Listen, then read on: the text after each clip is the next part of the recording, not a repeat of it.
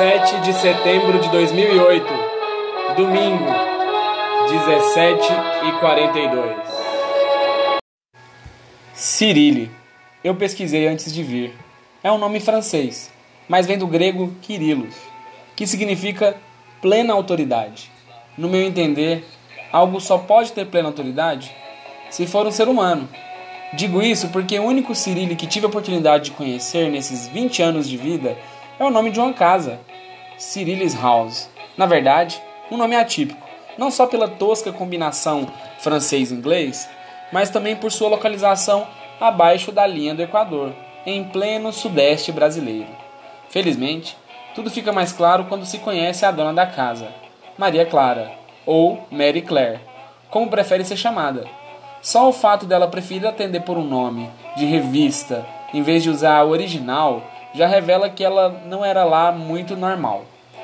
Mas, como todos os pirados com mais de sete dígitos na conta poupança, Maria era considerada apenas moderna. A mansão de nome gringo era só mais uma das pecinhas de sua personalidade peculiar. Não sou capaz de lembrar a primeira vez que entrei na Cyril's House. Eu tinha oito, anos, oito meses e meu universo se resumia a papinha, gugu dadá e berço.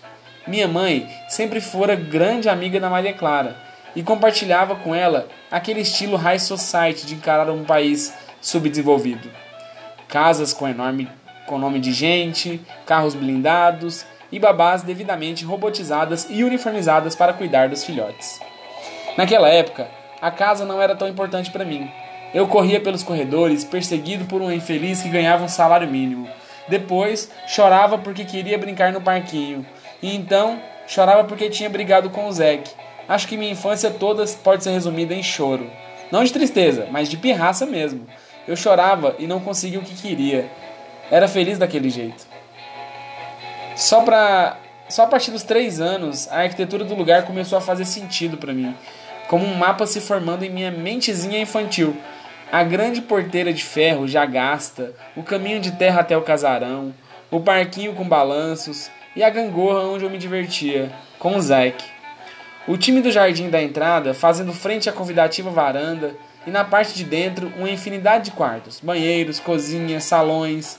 Daria para 20 famílias comunistas morarem ali. Mas não, Cyril's House era apenas a casa de campo para a família Vasconcelos receber os seus amigos nas férias de julho. A história toda parecia até com um conto de fadas. Era uma vez Maria Clara, vinda da família pobre, filha de dois nordestinos. Ela conhece o empresário Getúlio Vasconcelos enquanto ele arruma o quarto dele no hotel. Enquanto ela arruma né, o quarto dele no hotel. Getúlio se apaixona pela camareira e dois meses depois eles se casam. Maria Clara se torna Mary Claire e eles têm seu herdeiro, Zack, um nome inquestionavelmente estrangeiro para espantar da mente dos curiosos as origens da genitora. Pronto, hora de serem felizes para sempre.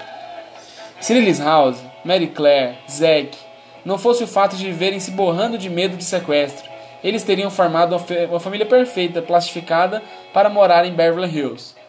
Não tenho dúvidas de que Maria seria muito mais feliz assim. Remoía-se por viver na terra do carnaval, do futebol e da caipirinha. Interessante perceber como o tempo passa. Aos nove, eu e Zeke curtimos soltar pipa, jogar videogame, bater um futebol no campo dos fundos. Com os anos, Zeke se tornou o exemplo perfeito de filhinho de papai criado na Zona Sul Carioca. Fortinho, roupa de marca, carro do ano, uma Hilux, Hilux prata de dar inveja e garanhão das meninas da faculdade. Já eu virei o nerd do grupo, que gostava de escrever, curte cinema nacional e acha Machado de Assis um gênio na literatura. Mais estranho ainda é que continuamos amigos. Não importa o quanto o destino cisme em romper o tênue fio que nos une, os laços da infância não se desfazem.